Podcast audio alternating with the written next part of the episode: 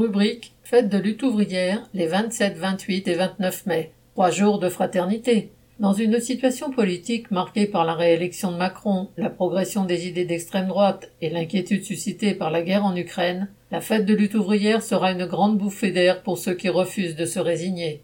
Ce seront trois jours d'échange, de joie et de fraternité. Ce sera aussi l'occasion de se retrouver pour tous les travailleurs conscients de partager les mêmes intérêts contre leurs exploiteurs par-delà les frontières.